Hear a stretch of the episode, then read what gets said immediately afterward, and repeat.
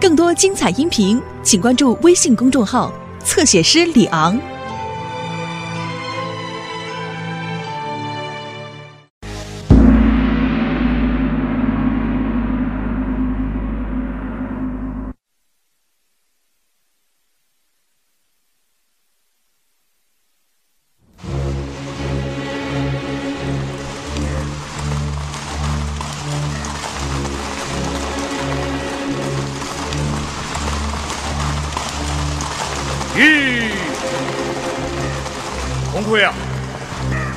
像这条路有些不对啊。大将军，这条路卑职非常熟悉，肯定没错。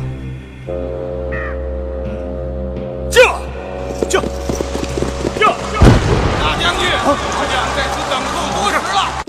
大人，我和王孝杰的矛盾，是从大军的军粮、被俘转运开始的。哦，自从战役开始以来，卑职日夜率衙署为大军筹集军粮、被俘而忙碌着。这一点，大人可以问问崇州的军曹、粮曹，便知端地。然而，军粮运去了一次又一次，被俘也是如此。卑职记得，总共转运了七十余次。七十余次，正是。一个月之内，竟转运了七十余次。是的，当时卑职觉得非常奇怪，每次运去没多久，王将军便又催人来要，军粮也就罢了，十万大军每日的军催耗费多广，这卑职能够理解。可是被俘呢？连被俘也是如此啊！卑职算过，从卑职手上转运的被俘，便够三十万人使用。三十万人，正是。卑职几次写信向大将军询问此事，然他在回信中口气却非常强硬，说这是大军所需，不需多问。卑职没有办法，便暗暗命人前往军前查查，发现大将军王孝杰将我崇州转运的军粮被俘，暗暗的转到了东峡石谷以西平山的一个山坳里。啊，有这等事？正是。后来，卑职派人在山坳中等待，果然，第五天，来了一个。白衣蒙面人，哎，啊，来了来了，快快啊！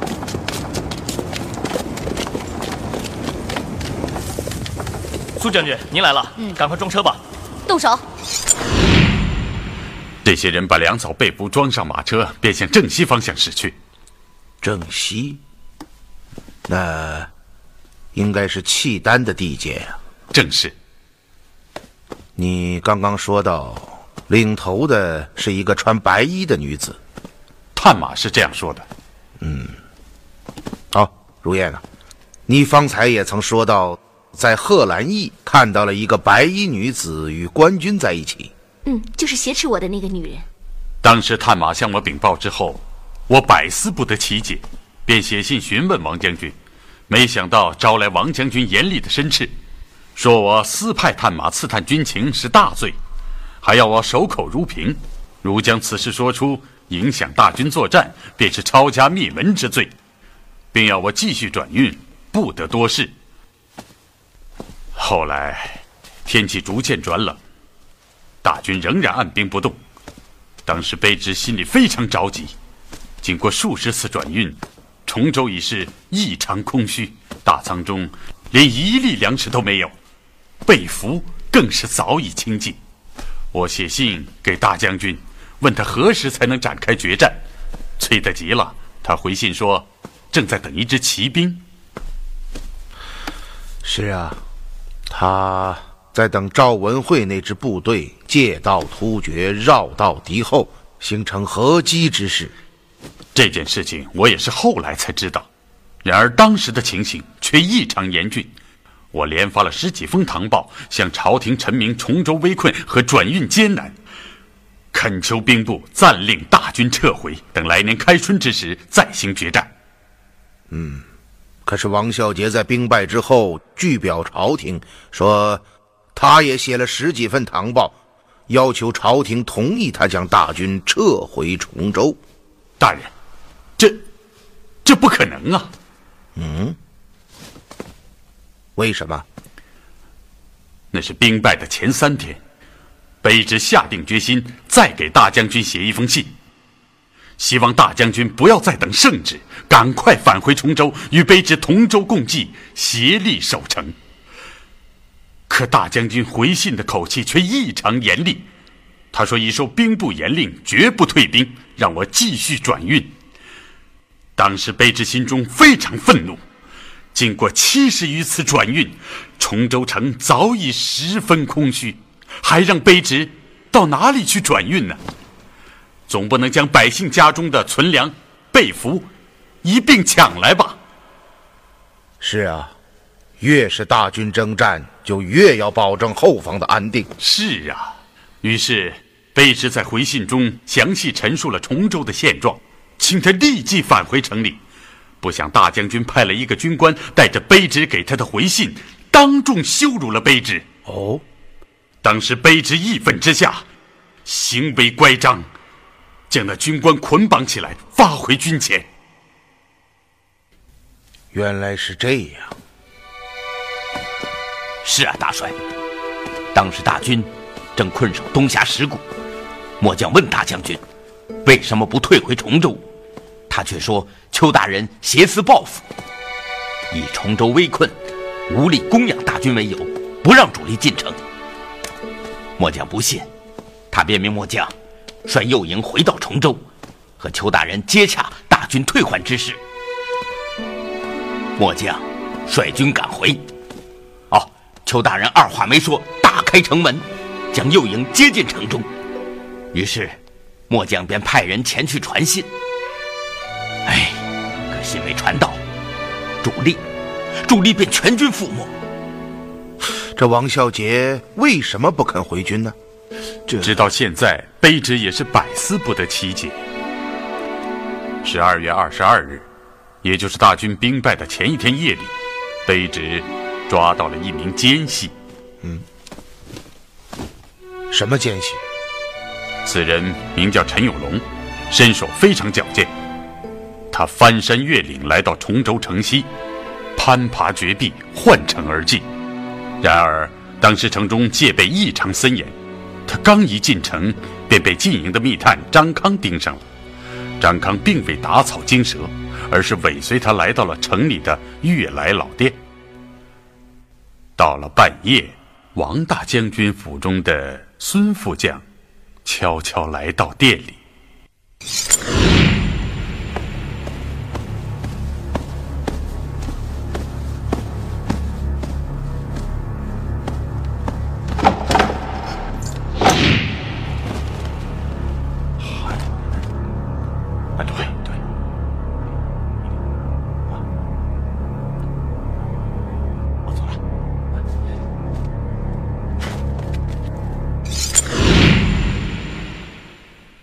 副将走后，张康向卑职禀报，卑职立刻率人抓捕陈有龙到府。然此贼甚为彪悍，言行之下竟抵死不说。哦，卑职觉得事有蹊跷，便马上派人赶往大将军府抓捕孙副将。不想孙副将却连夜出城，第二天，主力大军便全军覆没了。那你的意思是？无凭无据，卑职不敢滥言猜测，只是觉得事情过于凑巧。头天刚刚抓到奸细，第二天主力大军便全军覆没。嗯，此事确实非常凑巧。嗯，那奸细陈有龙呢？哦，又微微败军，退回崇州。李进忠率契丹主力攻城，当时的情形异常危急。卑职命崇州城内所有男子全部参与守城，大牢中的狱吏当然也不例外。就在这个时候，陈永龙趁着无人看管，潜出牢房逃走了。嗯，那那个孙副将呢？哦，末将该死，率军哗变时，杀死了这个孙副将。所有的知情人非死即逃，看来此事已成悬案。都怨卑职疏忽大意，让那奸细逃走了啊！否则，好了，此事也不能全怪你。契丹攻城形势紧迫，你这样做也不能算错。谢大人体恤下情，恩师啊，都准备好了。哦，好，今天我们就到这里吧，明日我们再谈啊。曾太啊。在，请二位到西跨院休息。是，嗯，二位请。啊，嗯，好。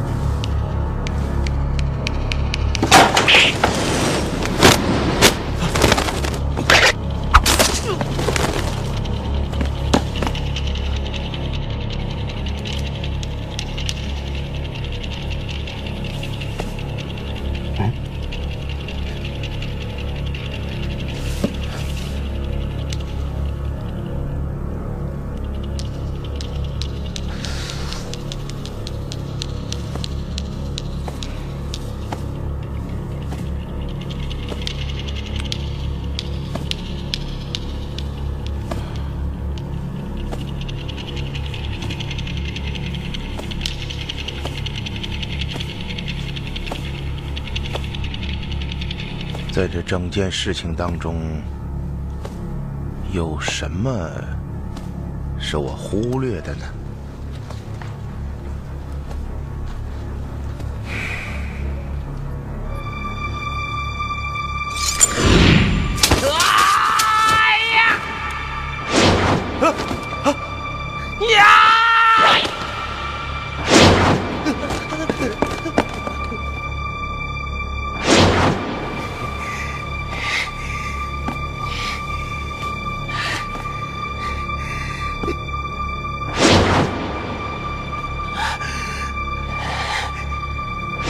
他们都说我是傻子。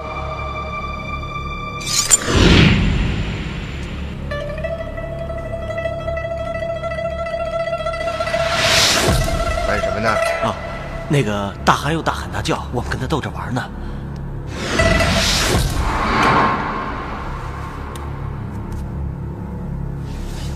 就是大汗呐。你还好吧？他没什么事。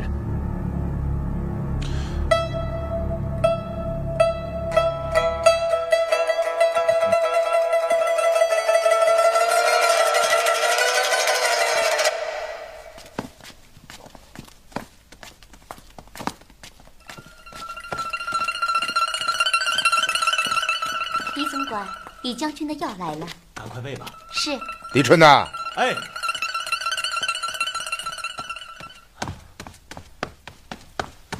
老爷，最近大憨还好吧？啊，他呀，整天除了睡就是吃，要不就大喊大叫的。哦，哎。啊，嗯，嗯。嗯，哦，是，去吧。哎。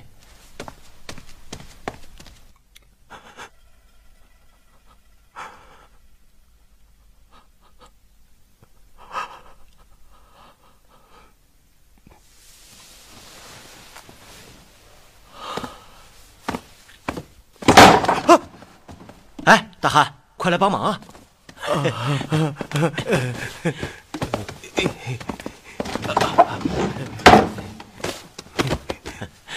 你怎么来了？啊，这两天府里房子有些紧张，我搬来和你一起住。好，好，好，紧张，紧张。哎，大汉，你怎么哭了？啊，没哭，没哭啊。你脸上还有泪痕呢。呃，呃。嗯嗯嗯嗯，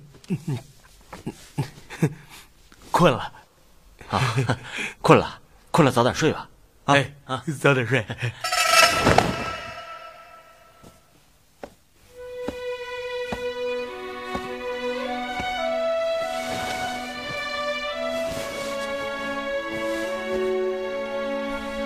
看你平时挺聪明的，怎么到关键时刻那么傻呢？你为什么要扑上去？为什么？因为是他说服了邱静、李凯固进城来见我。叔父，嗯，危难时刻，李元芳是绝对不会丢下朋友，独自逃命的。而且，他知道这两个人在本案中起着多么重要的作用。元芳啊，忠义之士啊，他跟了我这几年，我从没有给过他什么。可是每一次出生入死，都少不了他的身影。元芳，我对不起你呀。那个王小姐，这是罪大恶极。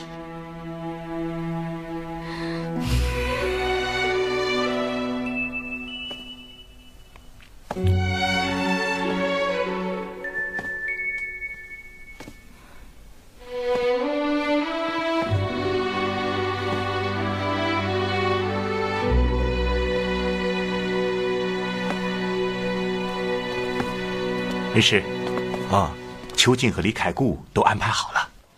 嗯，恩师，学生刚刚仔细想过，邱静所言每一步都若合符节，没有丝毫破绽。我想世上恐怕不会有人能够编造出如此精巧的谎言，因此学生以为他的话还是可信的。汪小杰是皇上亲手提拔。是他的心腹爱将。我虽然早就知道此人性情乖僻、桀骜不驯，但毕竟是一员沙场宿将。想当年平突厥、克吐蕃，战功赫赫。可是谁又能想得到，他竟然会做出这样的事情？唉，此事背后恐怕不止王孝杰一个人呢。嗯。你说的很对。那个奇袭贺兰义的白衣女子，那个假扮李凯固的高手，那些频频出击、行动严谨诡秘的紫衣人，哦，还有神秘消失在突厥境内的赵文辉大军，这一切都说明，此事的背后一定有一股强大的力量在暗中支持。甚至还有第三股力量。第三股力量，嗯，我们将整个事件连接起来，从邱静、李凯固的叙述，到我们所经历的一切，可以做出这样一个判断：此事从一开始便是王孝杰和以白衣女子为代表的第二股力量。与契丹贵族李进忠相勾结，展开的一个巨大的阴谋。嗯，战役开始，李进忠连战连败，致使朝廷上下对此役充满乐观，以至于不加详查。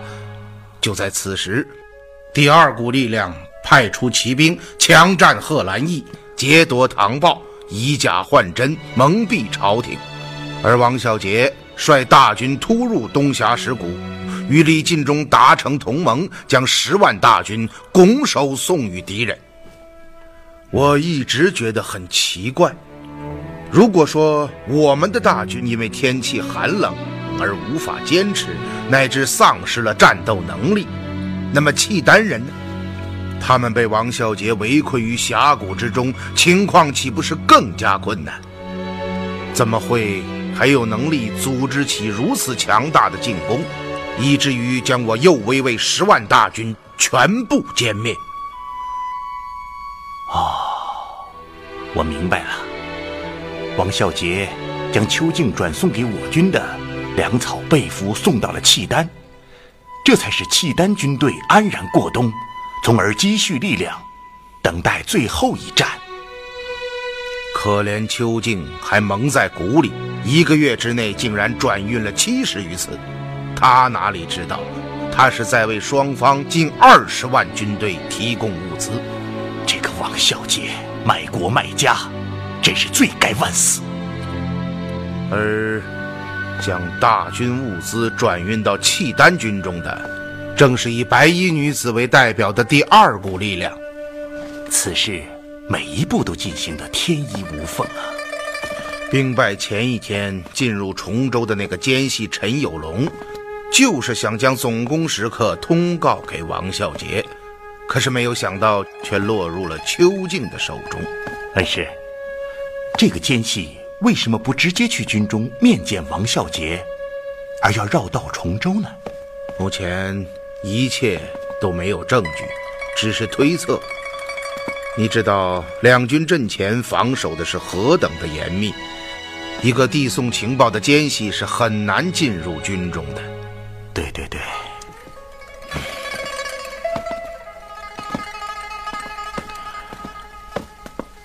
于是他便绕道崇州，将消息告诉了孙副将。孙副将便连夜出城报告王孝杰。第二天清晨，契丹人的总攻便开始了。嗯，非常合理。兵败之后。王孝杰为了脱却干系，灾害邱静，派王铁汉送唐报进京。在唐报当中，他将邱静所发的十几份告急唐报，说成是他自己所发，又声言自己早就想撤军，但是得不到兵部的答复，从而将一切责任全都推卸到旁人的身上。而后，他又暗中通知白衣女子。让王铁汉看到贺兰义被袭，所以便有了贺兰义中追杀王铁汉的那一幕。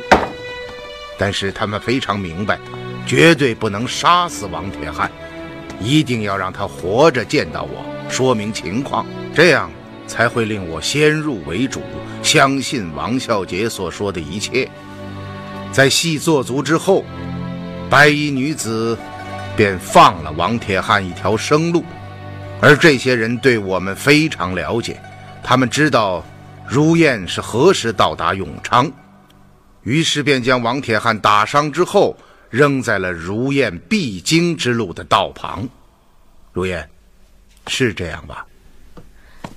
听您这么一说，还真是这样的。当时王铁汉就昏死在路边的草丛里。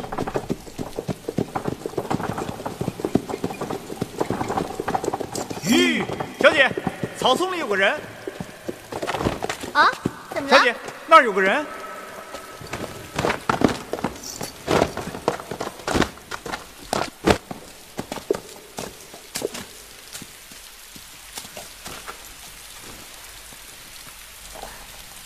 还有呼吸。哎，你醒醒！哎，你醒醒！小姐，哎，小姐，这有个招蚊袋。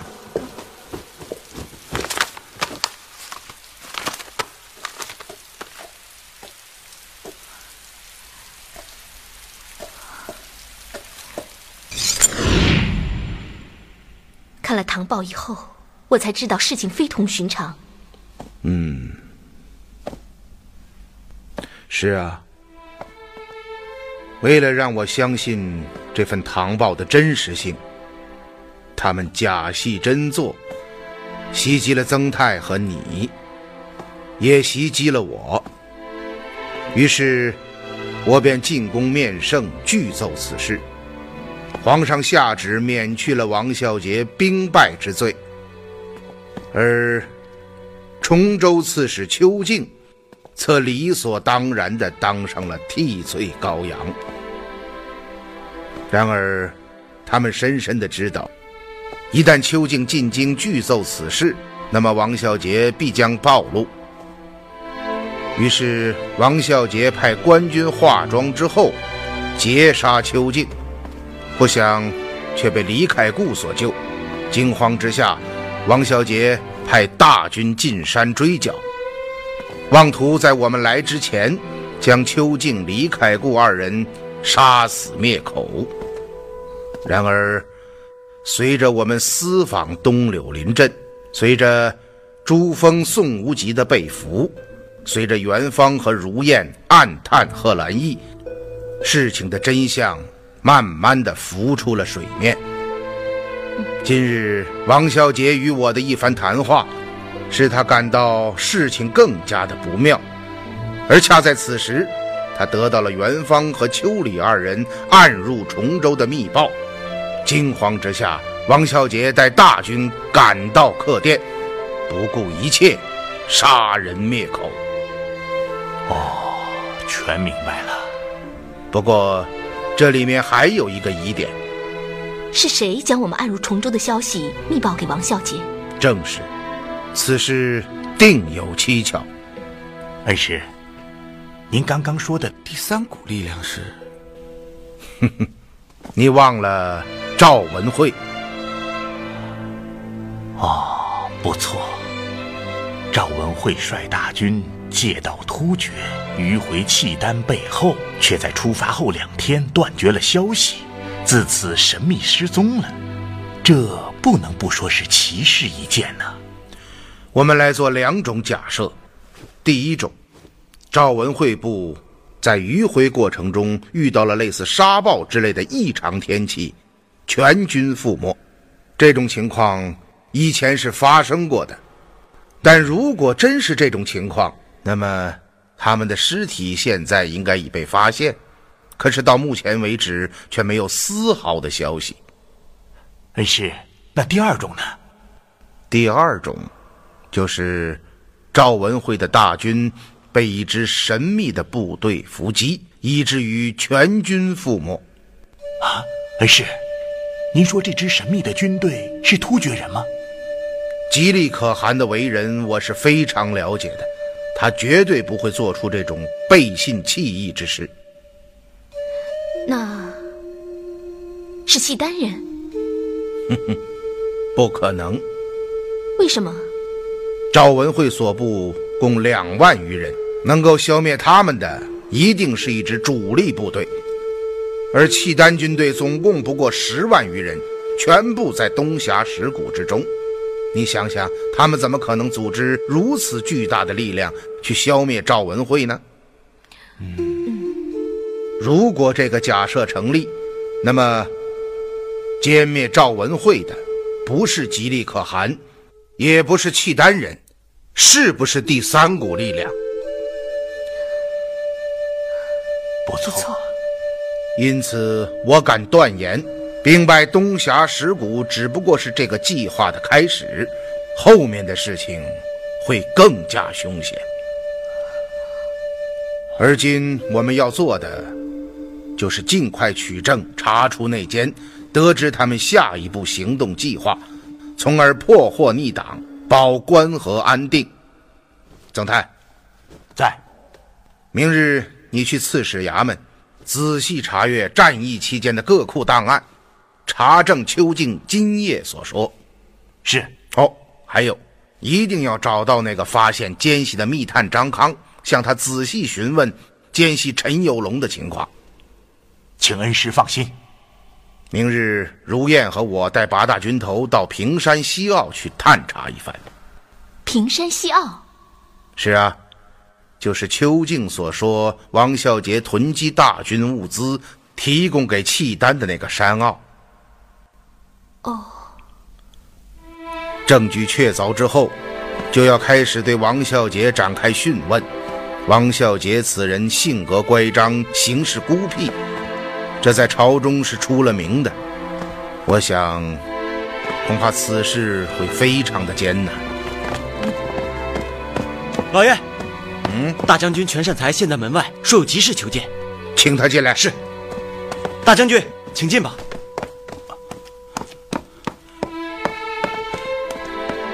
大帅，王小杰率队叛逃，投奔契丹。什么？正是。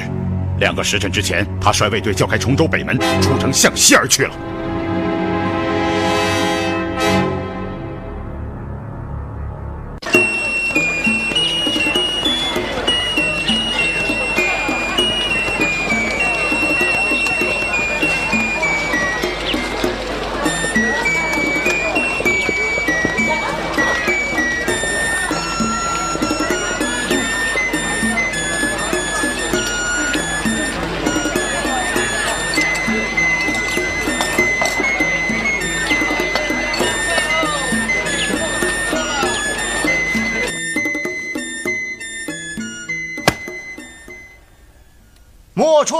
到。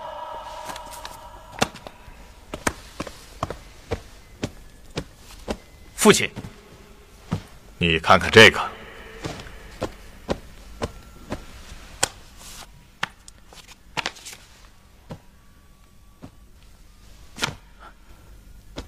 这是怎么回事？此事非常奇怪。大周朝廷来的底报上说，上个月向我们借道演进的赵文惠部，消失在我突厥境内。这，这怎么可能啊？三日之内，这已是大周方面来的第五份邸报了。看来那边很着急啊。父亲，那我们怎么回答呢？此事有些蹊跷，你立刻知会大将军达拉哈，共同查查此事，一定要快。是，孩儿马上就去。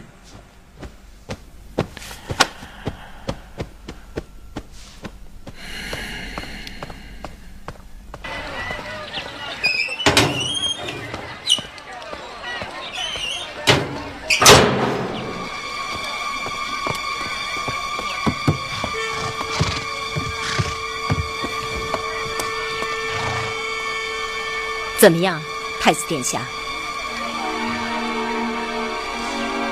果然如你所料，大周天子的底报已到，看来我们可以行动了。此事一发，我相信你父亲的脸色一定非常难看。哼，这正是我想看到的。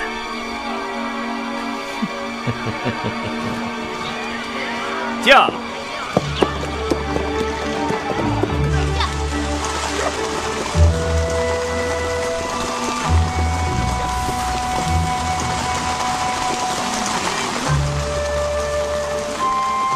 下马。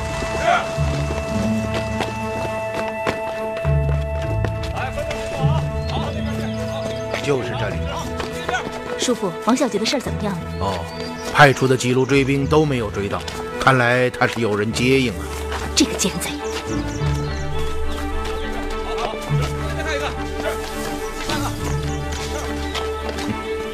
好一个隐蔽的所在啊！啊，难怪王小杰将转运给契丹的物资都存放在这里。就是，也亏他们能找到这种地方。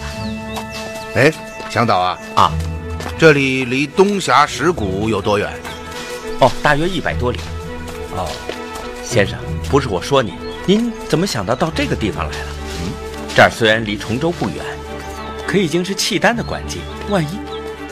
万一遇到契丹的骑兵，那那哎呀，好了好了，别啰嗦了，我们到那边去看看。啊，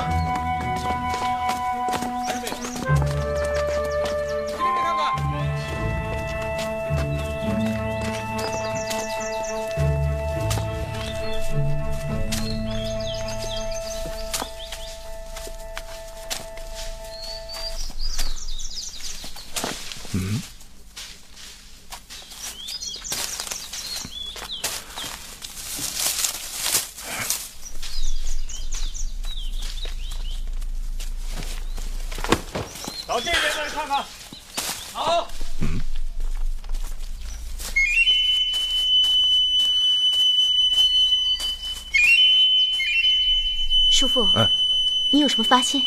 啊，此处正是邱静所说王孝杰囤积转运物资的所在。好，走吧，如烟，我们到大路上去看看。好。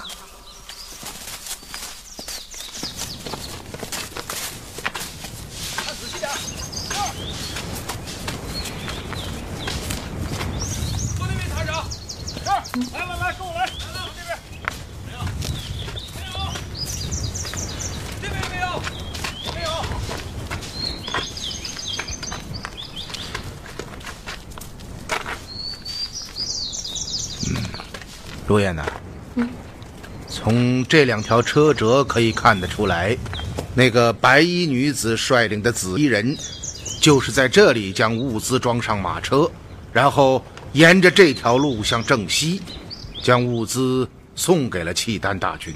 哦，这个王小姐，真是罪大恶极。嗯，这条车辙怎么会是向东的呢？叔父，怎么了？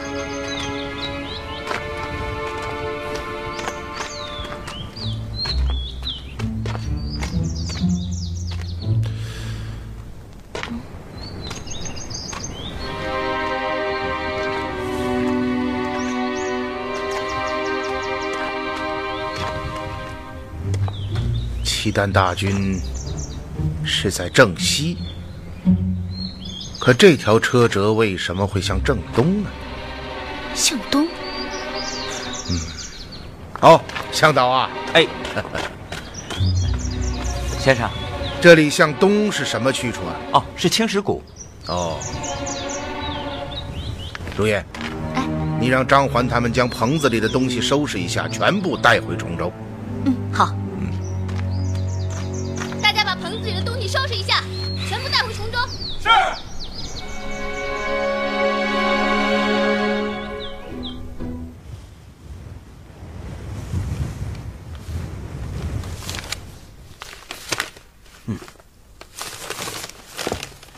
曾大人，没错，战役期间经卑职之手的转运达七十一次。好，抄录三份。是。大人，您看，呃，这里有所有被俘转运的数量，一共是三十七万件。啊啊，您看，嗯，你们认为邱静这个人怎么样啊？呃，不瞒大人，邱大人可是少有的好官呐。他施政宽松，体面下行，身形巨正，刚直不阿。记得在转运期间，他直面大将军王孝杰，不屈从淫威，敢替崇州的百姓说话，老百姓可是对他感激的不得了啊。嗯。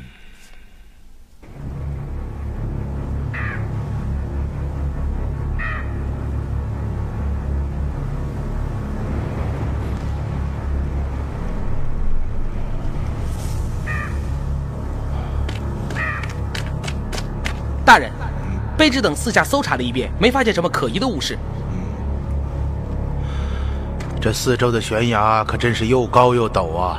是啊，怕有几十丈高呢。嗯，杨芳啊，你跟大家说一下，我们绕到山后上去看看啊。是。来。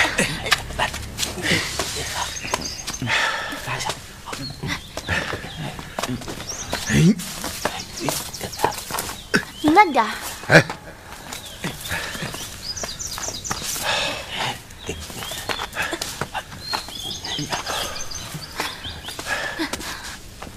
费了半天劲才爬上来，可看不见谷底啊。嗯，好好，一会儿我们就下去。哎，别别别，你还是看明白再走吧。嗯，哎，先生，契丹人，快蹲下。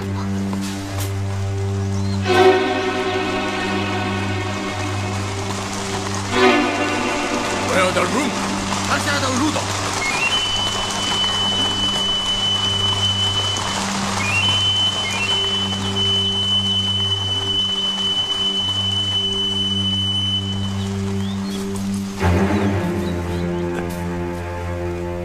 奇怪，怎么了，叔父？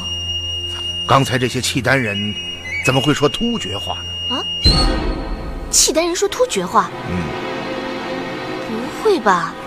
你是不是听错了，叔父？向导啊，嗯，这条路再往东是什么地方？先生，您刚刚问过了，再往东一百里就是青石谷。嗯，如烟啊，走，去青石谷。啊！